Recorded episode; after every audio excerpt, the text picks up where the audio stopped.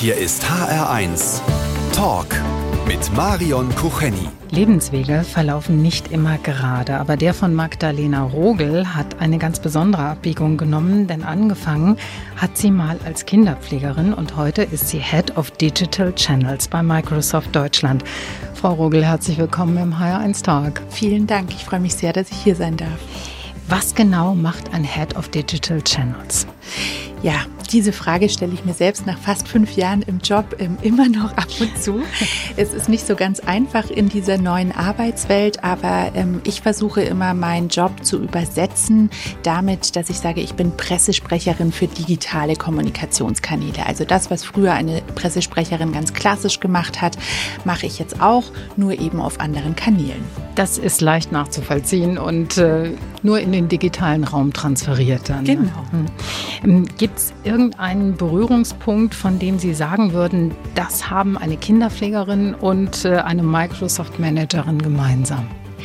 Tatsächlich kann ich mittlerweile ganz, ganz viele Gemeinsamkeiten erkennen. Ehrlich? Ja, das ist mir am Anfang selbst total schwer gefallen und ich dachte immer, oh, was mache ich hier eigentlich? Und ähm, bin mir oft, klar, das ist auch immer noch so, aber ich bin mir oft ähm, sehr stark als Exotin vorgekommen.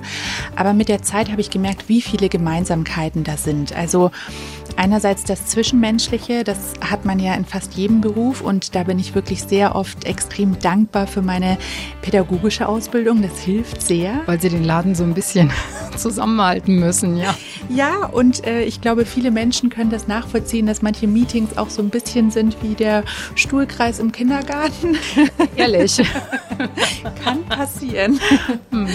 Ja, und deshalb, ich sehe wirklich mittlerweile viele Gemeinsamkeiten und gerade auch eben in der Arbeit mit Menschen. Ich arbeite sehr gerne eben im Team und begleite da KollegInnen auch beim Wachsen. Und das ist ja was, was ich früher in meiner Rolle als Kinderpflegerin auch gemacht habe. Und wie es dazu kam, dass aus der Kinderpflegerin Magdalena Rogel die Microsoft-Managerin geworden ist und warum es so wichtig ist, sich selbst der beste Freund bzw. die beste Freundin zu sein, darüber reden wir in den kommenden beiden Stunden hier im HR1 Talk und über einiges andere mehr natürlich auch. Und ich freue mich drauf. Ich mich auch. HR1, genau meins. Heute arbeitet sie in leitender Funktion für den größten Soft- und Hardware-Konzern der Welt. Sie ist Head of Digital Channels bei Microsoft oder wie sie gerade erklärt hat, Pressesprecherin für die digitalen Kanäle. Aber angefangen hat das alles ganz anders bei Magdalena Rogel. Sie und Ihre Schwester, Frau Rogel, Sie sind in nicht ganz so einfachen Verhältnissen aufgewachsen. Ihr Vater war, glaube, das kann man sagen, gewalttätig. Ja. Die Eltern haben sich dann getrennt, da waren sie im Teenageralter. Wie haben Sie diese Zeit damals erlebt? Wie haben Sie das noch in Erinnerung? Ich habe das natürlich immer sehr, sehr deutlich in Erinnerung. Ich glaube, das ist eine Zeit, die man nicht vergisst und ähm, eine Zeit, die natürlich auch sehr, sehr prägend war für alles, was danach kam. Meine Kindheit war sicher nicht behütet und sicher nicht ähm, ja so rosig, wie man sie sich vielleicht vorstellt. Ich glaube aber, dass ich daraus auch ganz, ganz viel Motivation mitgenommen habe für die Dinge, die ich heute tue, für das, wie ich selbst auch als Mutter bin. Und ähm, ja, das glaube ich, begleitet einen immer so ein Stück weit. Und wenn man das gut hinkriegt und sich gut reflektiert und mit solchen Situationen auch auseinandersetzt, glaube ich, kann man eben für den eigenen Lebensweg ganz, ganz viel daraus lernen. Das ist aber dann der gute Weg, wenn es ja. so läuft. Die Gefahr ist immer groß, dass es äh, auch genau ins Gegenteil umschlägt. Also wie haben Sie das geschafft? Ja, ich glaube, das ist ganz, ganz wichtig, das so zu sagen, weil, wie Sie schon angesprochen haben, es gibt auch einfach die andere Richtung. Und ich glaube, was ganz, ganz wichtig ist, ist, sich wirklich Hilfe zu holen holen und sich stark auch damit auseinanderzusetzen. Und das ist nicht einfach. Das ist was sehr, sehr Schmerzliches, wenn man merkt, wie stark man sich damit beschäftigen muss und auch wie viel Energie und Zeit das auch braucht. Aber das ist ganz, ganz wichtig. Und ich persönlich hatte für mich die Motivation, dass ich gesagt habe, ich möchte meinen Kindern eine schöne Kindheit geben und ich möchte das nicht weitertragen. Und ich kann mich tatsächlich sehr genau an eine Situation erinnern, dass ich im Rahmen meiner eigenen Ausbildung, die ich dann gemacht habe, eben als Kinderpflegerin, Kinderpflegerin ein Infoblatt hatte und in dem Infoblatt stand drin, wie viele Kinder, die selbst in Gewalt aufgewachsen sind, später auch gewalttätig werden. Und das war für mich so ein Wake-up-Call, kann man wirklich sagen, dass ich gesagt habe, nein, ich möchte das nicht weitergeben. Ich werde das nicht weitergeben. Und das war und ist bis heute für mich der größte Antrieb, mich so stark damit auseinanderzusetzen, ähm, mir Hilfe zu suchen. Ich habe sehr, sehr viele Jahre Therapie gemacht und mache das heute auch noch punktuell, wenn ich einfach merke, jetzt würde es mir gut tun. Und ich glaube, das ist ganz wichtig, das zu erkennen, dass man mit Hilfe das auch schaffen kann. In die Schule haben Sie das interessanterweise gar nicht in der Weise mitgenommen, dass Sie da irgendwie eine Außenseiterin waren oder schwierig waren. Im Gegenteil, Sie waren Klassensprecherin, Schülersprecherin, glaube ich auch. Aber mit 16 haben Sie dann gesagt, so, äh, auf Schule habe ich keine Lust mehr. Warum diese Entscheidung? Tatsächlich war es gar nicht die Entscheidung, auf Schule habe ich keine Lust mehr, sondern ähm, vielmehr die Entscheidung, ich will diese Ausbildung machen, eben die Ausbildung zur Kinderpflegerin. Und das ist tatsächlich, soweit ich mich erinnern kann, war das immer mein Lebenstraum, mit Kindern zu arbeiten. Und ich denke, wenn man so ein bisschen meine eben Kindheitsgeschichte auch kennt, sieht man da auch Muster, woher dieser Wunsch so stark kam. Und ich habe damals, als ich auf dem Gymnasium war, eben mich schon für einen Ausbildungsplatz beworben, weil ich wusste, mit Abschluss der zehnten Klasse habe ich quasi die Befähigung, auch die Ausbildung zu starten und habe dann tatsächlich einen Ausbildungsplatz zugesagt bekommen. Das war für mich selbst ein bisschen überraschend. Ich habe nicht so richtig damit gerechnet.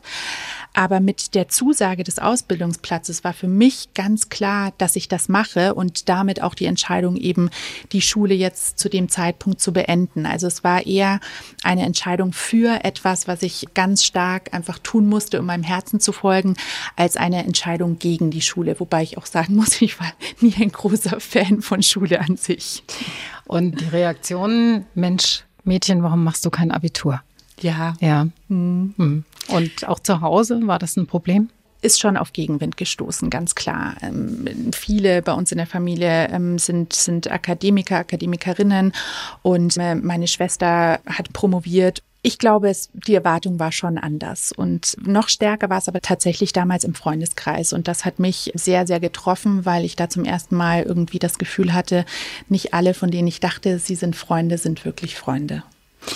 Magdalena Rogel, früher mal Kinderpflegerin, heute Microsoft Managerin, hier im HR1 Talk.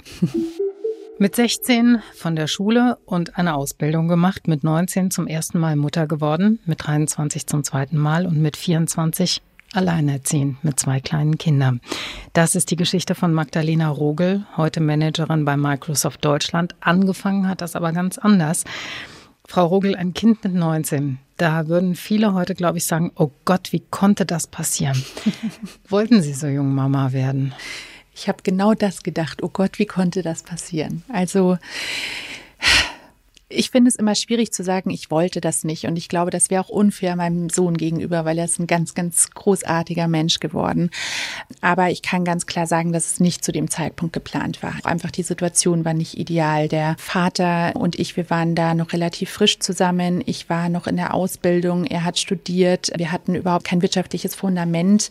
Wir haben beide noch zu Hause gewohnt. Also das waren alles einfach Dinge, wo man sagt, das ist nicht unbedingt die Situation, in der man jetzt ein Kind bekommen möchte. Sie waren verheiratet, Sie haben zusammen noch ein Kind bekommen, dann mit 24 die Scheidung, geschieden wie die Eltern. Mhm. Ähm, war das für Sie besonders schlimm?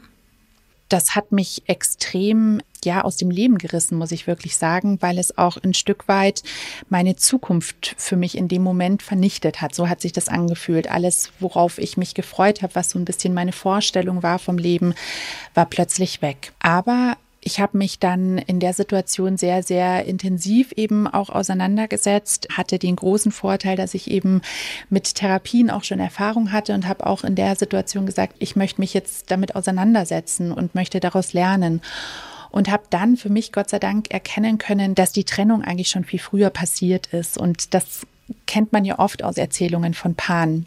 Und ich glaube, deshalb war es für uns beide die richtige Entscheidung. Und wenn ich auch uns heute sehe, wie wir miteinander umgehen, wie wir mit unseren Kindern umgehen, ist das ganz, ganz positiv. Aber ja, es hat mich schon sehr, sehr getroffen. Aber ich kann wirklich sagen, es war für uns beide die richtige Entscheidung. Und auch wenn das vielleicht grotesk klingt, ich bin dankbar dafür, dass es so passiert ist. Emotional war das schwierig, aber finanziell war es vor allen Dingen auch schwierig. Wie sind Sie damals über die Runden gekommen? Also es war natürlich erstmal eine ganz, ganz große Angst, weil ich wusste, mit meinem Gehalt als Kinderpflegerin und zwei Kindern in München, einer der teuersten Städte, wird das quasi fast unmöglich. Und es war am Anfang extrem schwierig und es gab wirklich so die, ja, Situationen, dass man im Supermarkt an der Kasse steht und plötzlich die Karte nicht funktioniert. Hat einen Unterhalt gezahlt?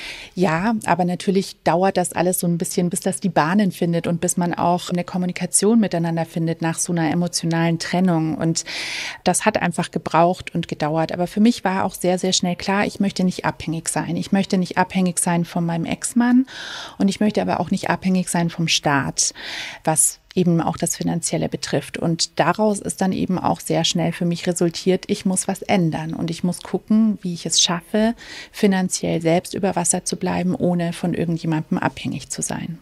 Und das hat bedeutet, Sie haben einen kleinen Nebenjob angenommen. Und das war im Prinzip aber auch schon der Weg in die Richtung, die Sie dann am Ende eingeschlagen haben. Sie haben nämlich die Abende als Community Managerin verbracht. Mhm.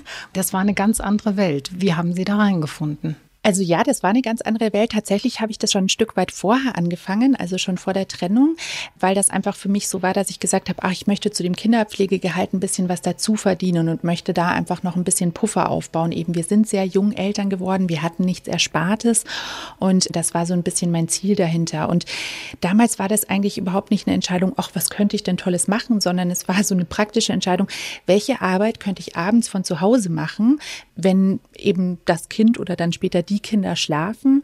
Und dann kam das sehr gelegen. Das war also damals für eine Online-Nachrichtenseite, die Kommentare zu moderieren. Und das konnte ich abends am Laptop gut machen. Und ja, so kam ich da rein. Also es war jetzt keine leidenschaftliche Entscheidung für ein neues Thema. Aber das hat später eben dann dazu geführt, dass ich in dieser Situation, in der Trennung dann gesagt habe, hm, vielleicht könnte das eine Chance sein, dass ich in den Bereich stärker reingehe und vielleicht mir da was Neues aufbauen kann. Und mit dem Wechsel in den Bereich Social Media war der berufliche Weg dann in Richtung Microsoft schon ein bisschen vorgezeichnet. Darüber reden wir nachher noch mit der Digitalmanagerin Magdalena Rogel heute hier im HR1 Talk. HR1 Talk. Mit Marion Kucheni und der Microsoft Managerin Magdalena Rogel, die von sich sagt, ich bin eine Quotenfrau. Frau Rogel, kann man da wirklich stolz drauf sein? Das habe ich mich auch gefragt, sehr, sehr lange. Und ich glaube, noch vor wahrscheinlich fünf, sechs Jahren hätte ich gesagt, nein, auf gar keinen Fall. Ich bin mittlerweile ein paar Jahre in dem Job, den ich tue und ich muss wirklich sagen, mit jedem Jahr, was dazukommt, merke ich stärker und spüre ich stärker, wie viel Ungerechtigkeiten es hier noch gibt und wie viele Ungleichheiten hier auch noch herrschen. Und dementsprechend ist es für mich ganz, ganz wichtig, wirklich mich dazu bekennen, dass ich tatsächlich eine Quotenfrau bin. Das bin ich nicht so sehr in meinem Job selbst, sondern eher in der Branche und auch auf Veranstaltungen, auf Bühnen, auf Konferenzen, auf denen ich spreche. Aber auch zu sagen, das ist auch eine Verantwortung, die da mit sich kommt, die auch ich Druck habe. Eigentlich für viele Frauen bedeutet das einen enormen Druck, weil sie glauben, sie müssten sich noch mehr beweisen als jedermann ja. in dieser Position. Ja, ja. Müssten wir nicht eigentlich grundsätzlich zu anderen Auswahlkriterien kommen, zum Beispiel anonymisierte Bewerbungsbögen, damit das Geschlecht da mal wirklich außen vor bleibt? Ich würde es mir wünschen. Ich glaube aber, wir sind hier noch lange nicht so weit und ich glaube, es wird immer Schlupflöcher geben oder Menschen werden immer Schlupflöcher finden, um sowas dann doch vielleicht zu vermeiden. Und das große Problem ist ja auch dieses ja Netzwerk. Ich bin grundsätzlich eine ganz große Freundin von Netzwerken und finde das ganz wichtig.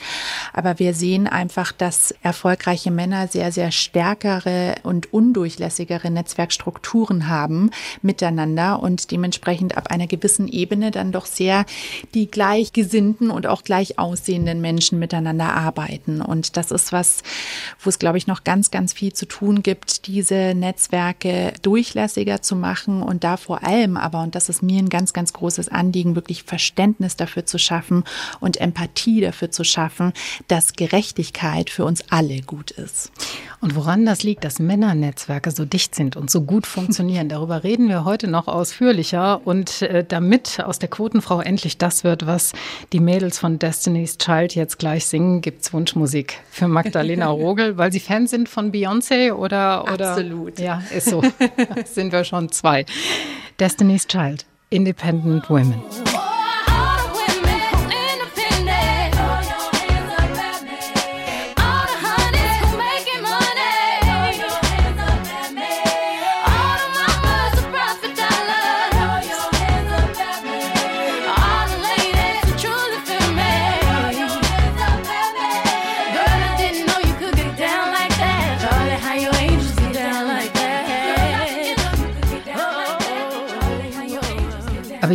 Studium, das ist noch immer die Eintrittskarte in eine gehobene berufliche Laufbahn und es ist nach wie vor die Grundvoraussetzung in vielen Stellenausschreibungen. Magdalena Rogel hat beides nicht, weder Abitur gemacht noch studiert und sie ist heute eine erfolgreiche Digitalmanagerin. Sie arbeitet in leitender Position bei Microsoft Deutschland. Frau Rogel, sind Sie trotzdem oder sind Sie gerade deswegen da gelandet, wo Sie gelandet sind? Was glauben Sie? Vielleicht beides.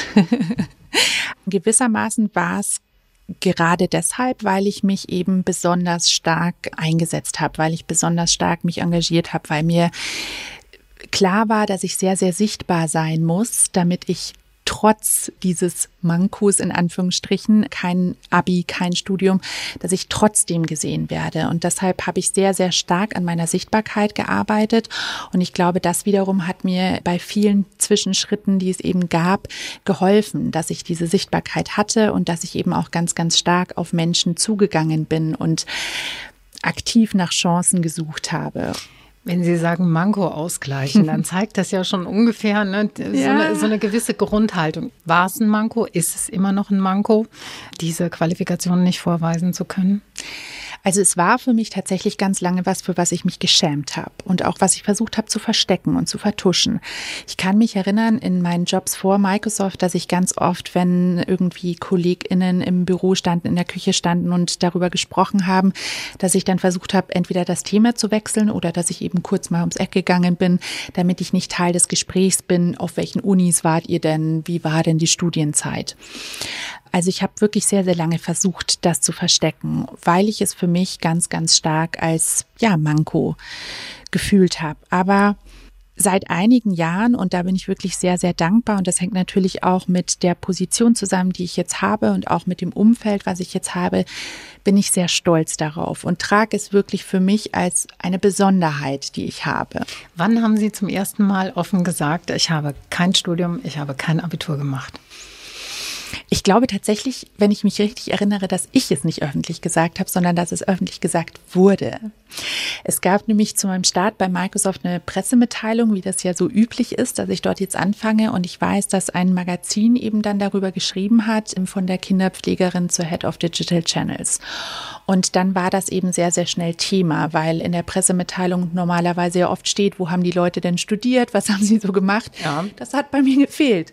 Und dann war das schnell Thema. Und ich weiß, dass ich zu dem Zeitpunkt mich noch wirklich unwohl damit gefühlt habe und dachte, oh, was kommt jetzt? Wie wird die Reaktion sein?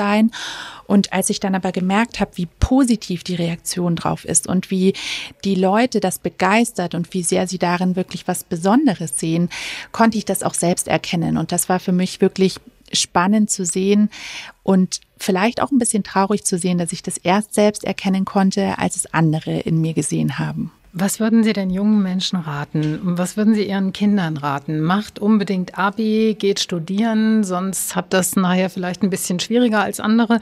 Oder sagen Sie, sucht euren eigenen Weg? Ganz klar sucht euren eigenen Weg. Und ich glaube, dafür muss sich auch unsere Arbeitswelt ganz, ganz stark verändern, dass wir auch wirklich diese eigenen Wege zulassen.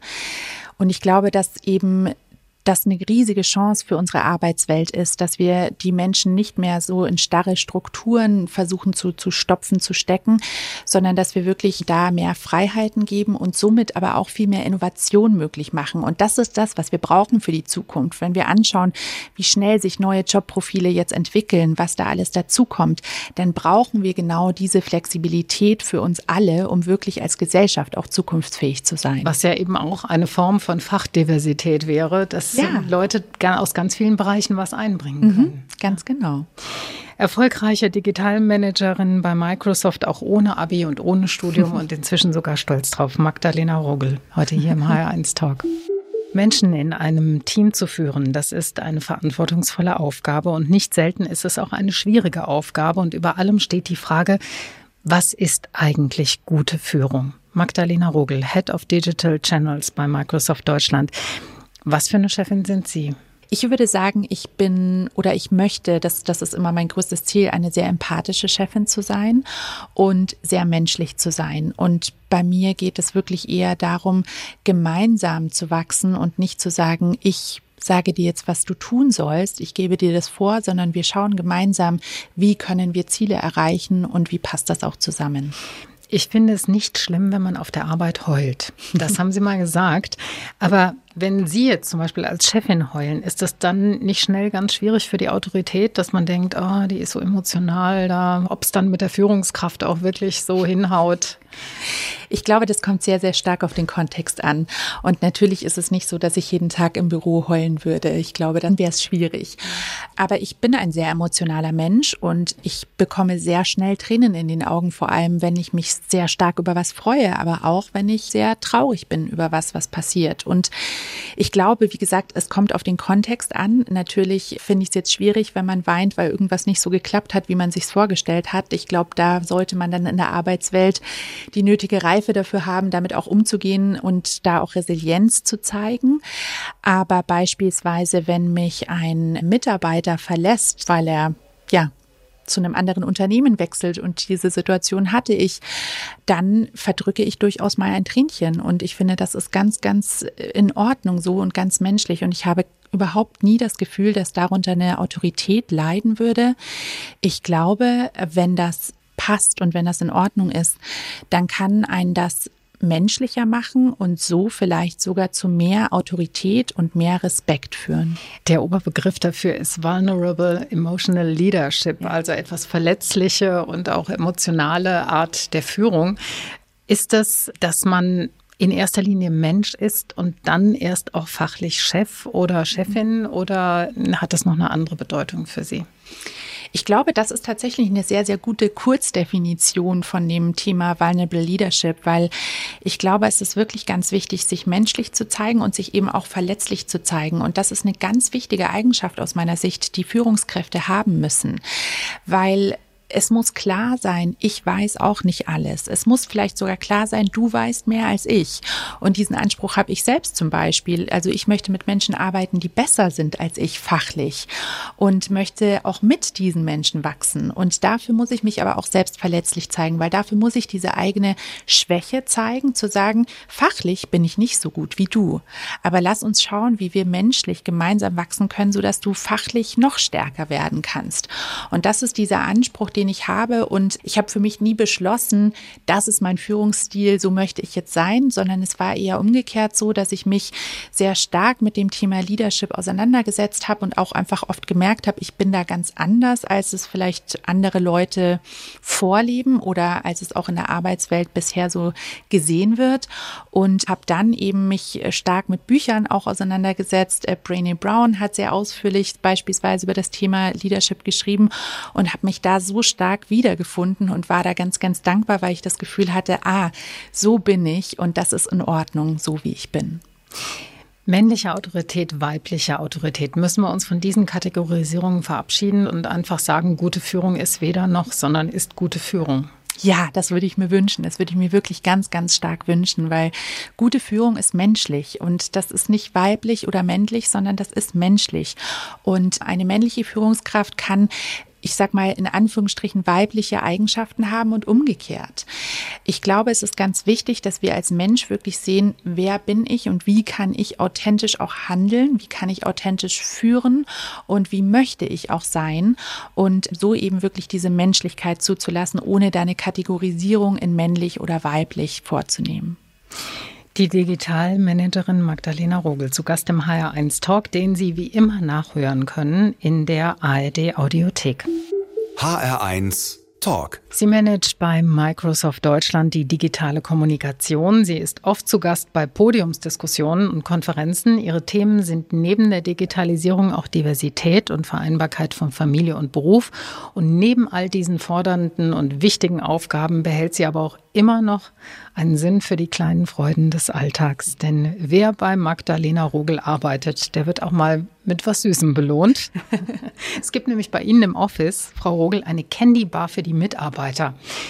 Und auch für Sie wahrscheinlich. Wie müssen wir uns das vorstellen? Eine Candy Bar?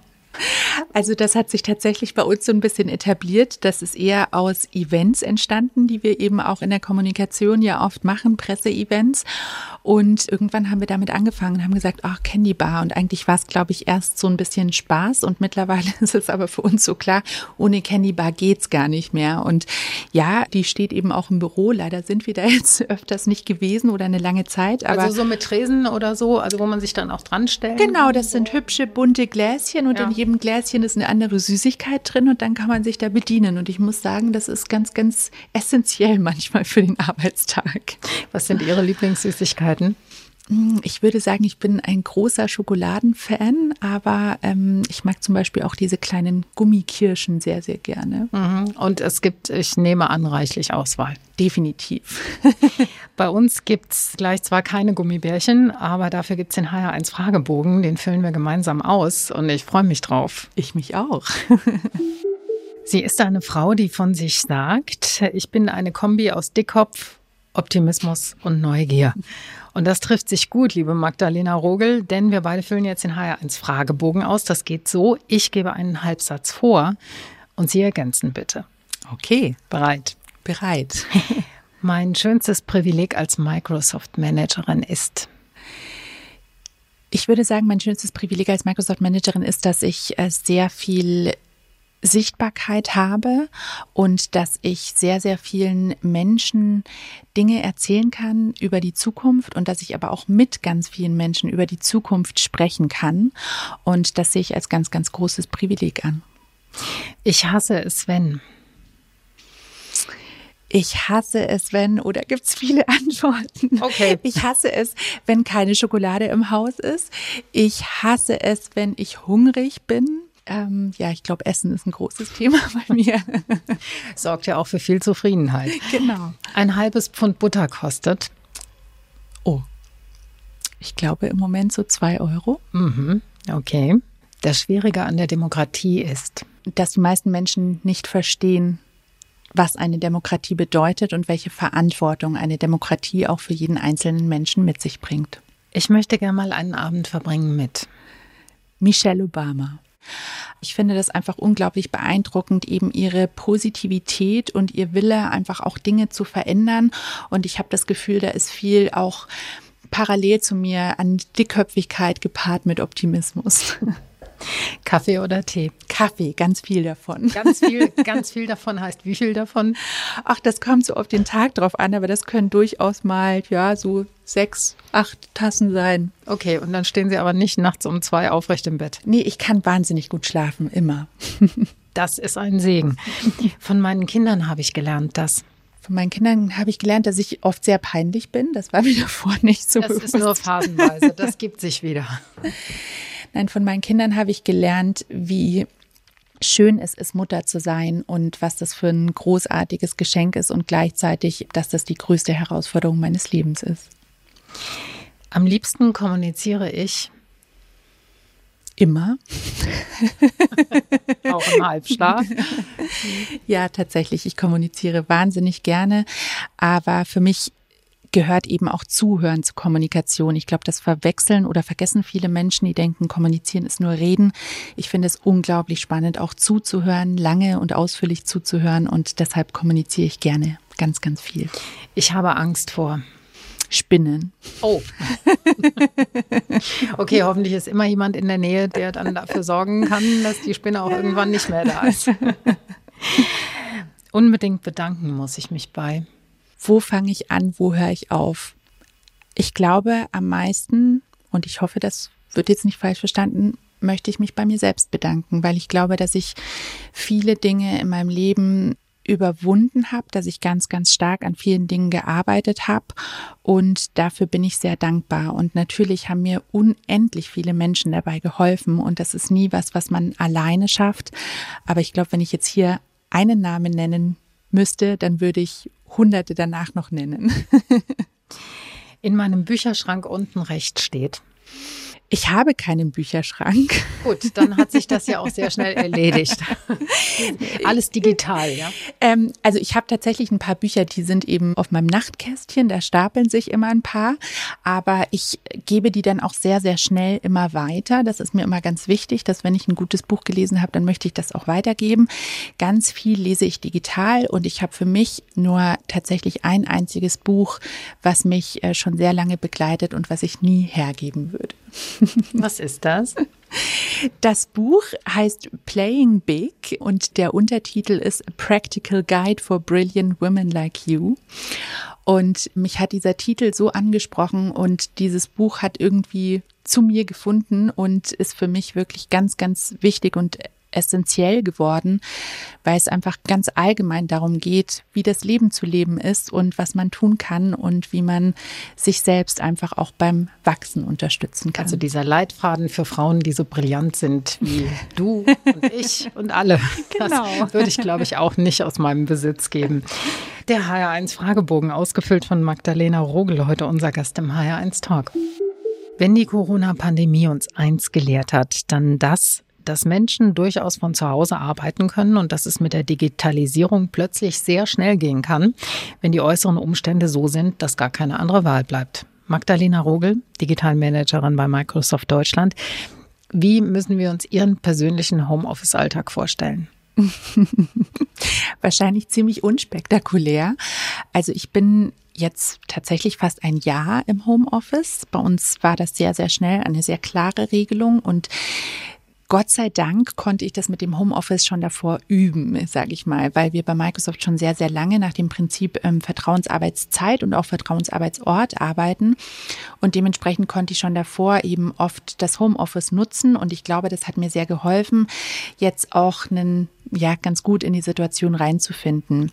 Ich merke für mich, dass es mir wichtig ist, dass ich so ein bisschen eine Routine im Homeoffice-Alltag auch habe, weil das natürlich zu Hause noch mal wichtiger ist, denke ich, als im Büro, weil man dadurch eh Routinen hat, dass man aus dem Haus geht, dass man die U-Bahn nimmt oder das Auto, was auch immer, das Fahrrad, dass man KollegInnen trifft und so weiter. Und das alles fehlt. Und deshalb ist es für mich ganz wichtig, mir eine Routine zu schaffen, jeden Tag zu einer gleichen Uhrzeit aufzustehen.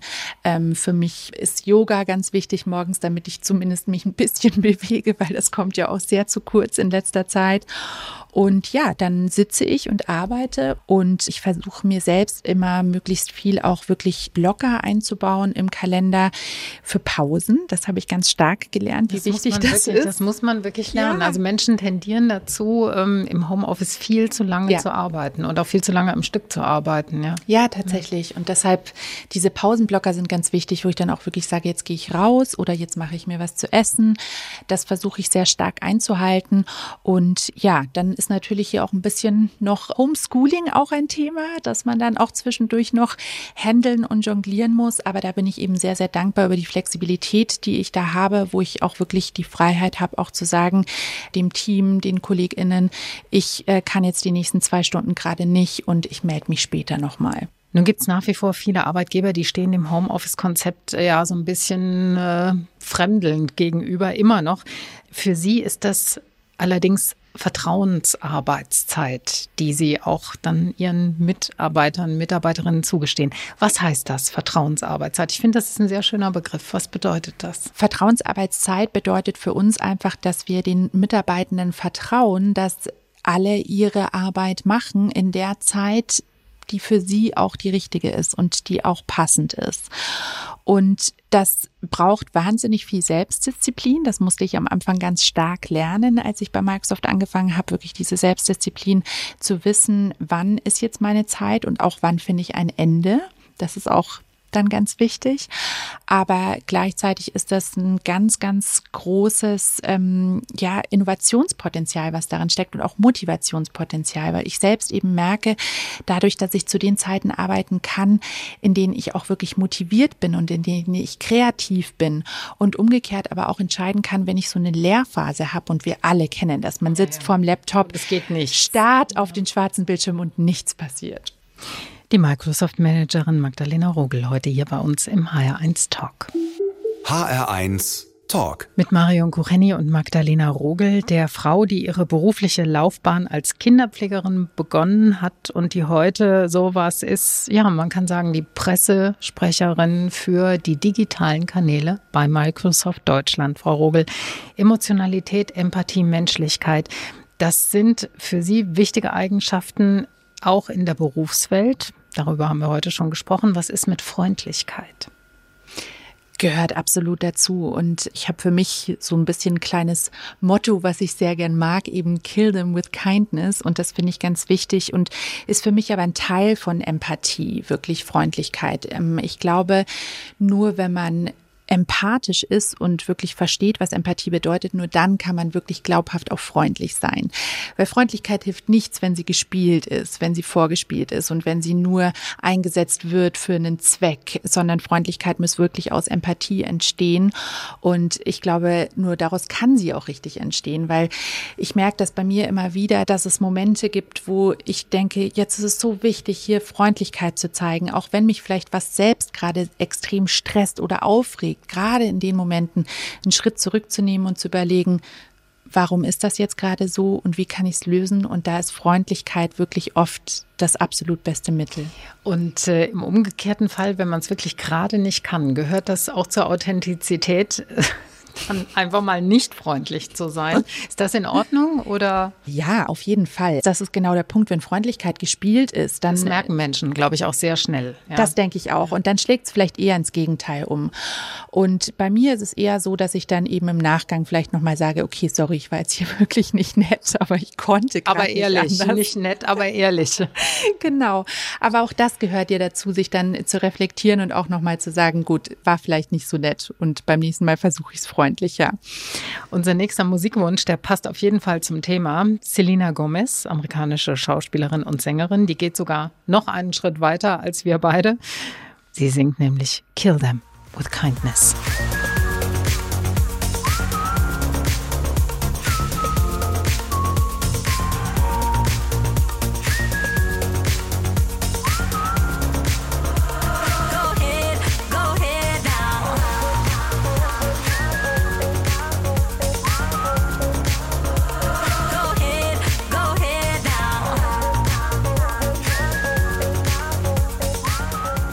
Beruflich ist sie ein wichtiger Teil der Unternehmenskommunikation von Microsoft Deutschland. Ihr Terminkalender ist wahrscheinlich immer voll. Sie ist Patchwork-Mama von vier Kindern und daneben engagiert sich Magdalena Rogel als Speakerin und in Podiumsdiskussionen mit den Themen gute Führung, Diversität, Inklusion und natürlich auch Frauen in der Arbeitswelt.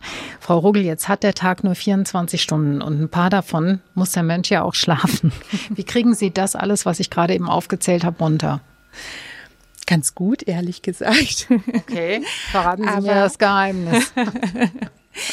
ja, ich finde auch, wenn man das so aufzählt, klingt das so nach wahnsinnig viel. Aber für mich ist das ganz, ganz wichtig, dass ich unterschiedliche Dinge tue und dass ich vor allem auch ganz viele Dinge tue, die für mich selbst wichtig sind und von denen ich sage, ich muss das einfach machen. Und ich glaube, das ist wirklich das Thema. Ich könnte es nicht anders. Ich brauche das für mich.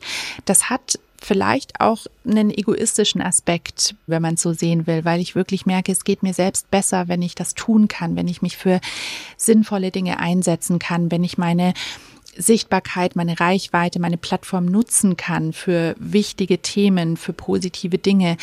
Aber auch wenn ich wirklich ganz, ganz simpel im Pflegeheim helfen kann und Menschen einen schönen Moment bescheren kann, das sind für mich Dinge, die ganz wichtig sind und die mir dabei wiederum auch helfen und mir Kraft geben, auch andere Dinge zu tun. Und ich glaube, ich war immer schon so, wenn ich mich zurückerinnere, gab es das nie anders, dass ich so ganz viele Dinge hatte, für die ich mich engagiert habe.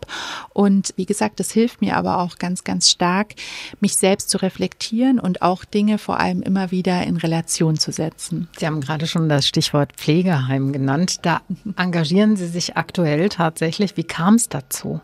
Es kam dazu, dass es am Anfang der Corona-Krise in München einen Aufruf gab und ich glaube, das war auch in vielen anderen Großstädten so, dass eben gefragt wurde, ob es eben Pflegekräfte gibt, die sich engagieren wollen. Und es gibt ja viele Menschen, die eben eine pflegerische Ausbildung haben und mittlerweile aber in anderen Berufen arbeiten oder was auch immer.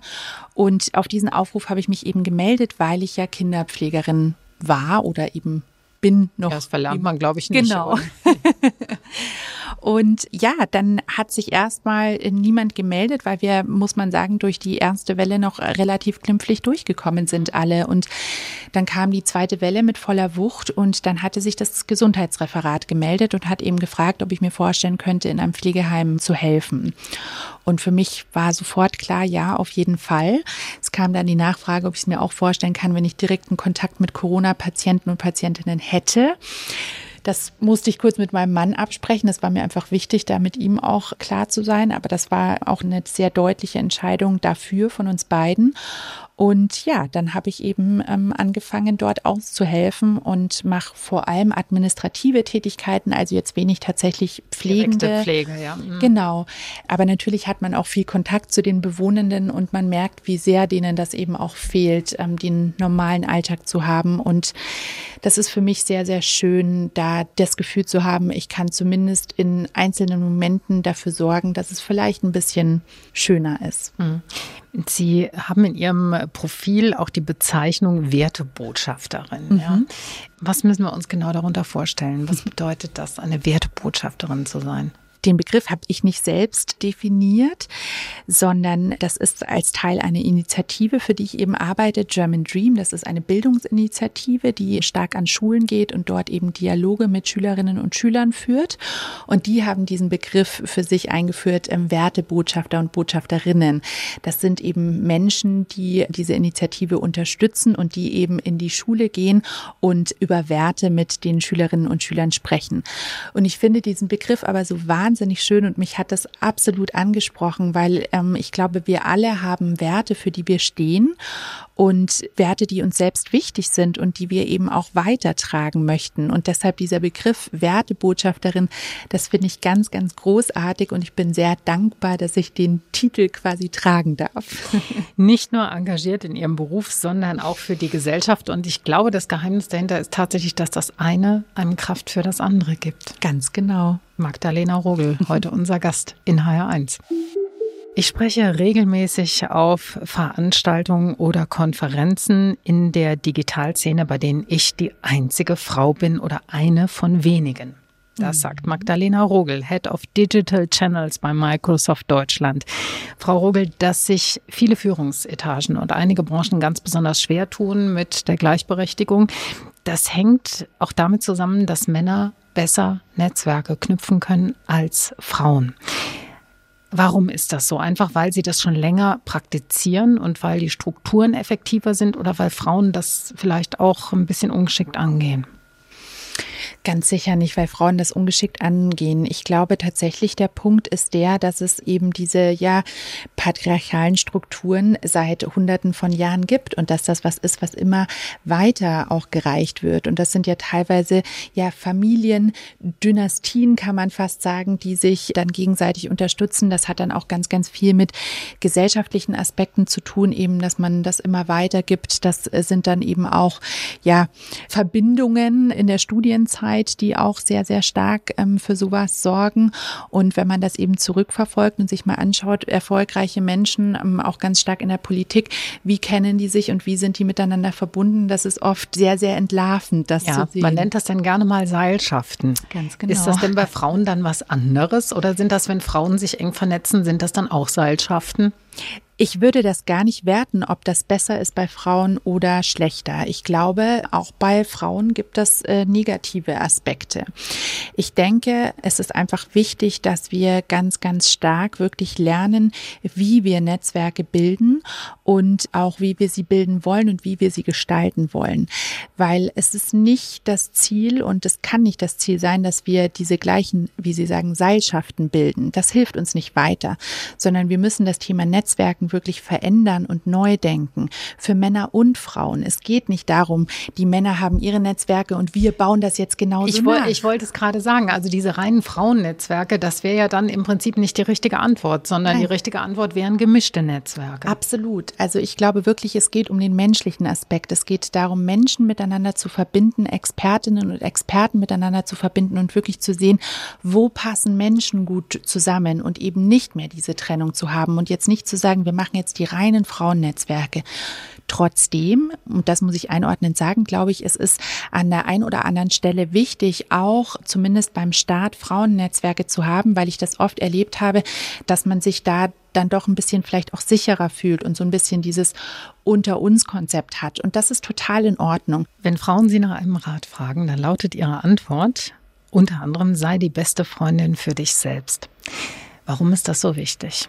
Ich glaube, gerade Frauen tendieren sehr, sehr stark dazu, die größte Kritikerin für sich selbst zu sein. Und ich habe das bei mir selbst beobachtet, wie stark das bei mir war und wie unglaublich unfair ich oft zu mir selbst war und wie ich mich verurteilt habe und eben auch dann festgestellt habe, wie sehr mich das bremst und wie viel Potenzial ich verschwende und wie viel Energie ich verschwende, um mich selbst klein zu halten und schlecht zu machen. Und das wollte ich nicht mehr.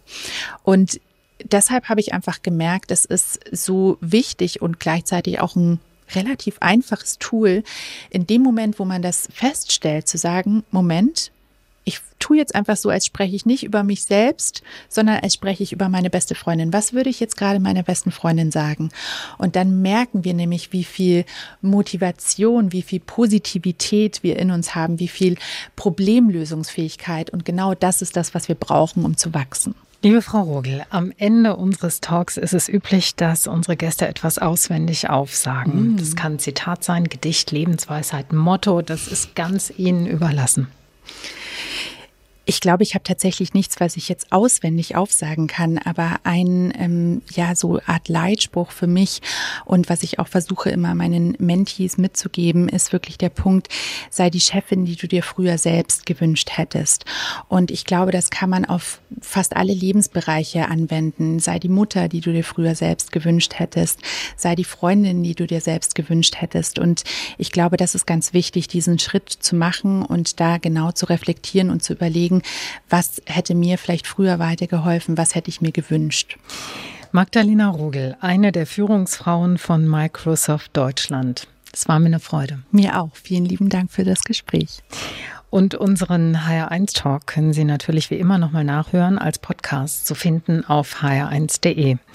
Mein Name ist Marion Kucheni. Vielen Dank fürs Zuhören. Uns allen einen guten Sonntag. HR1, genau meins.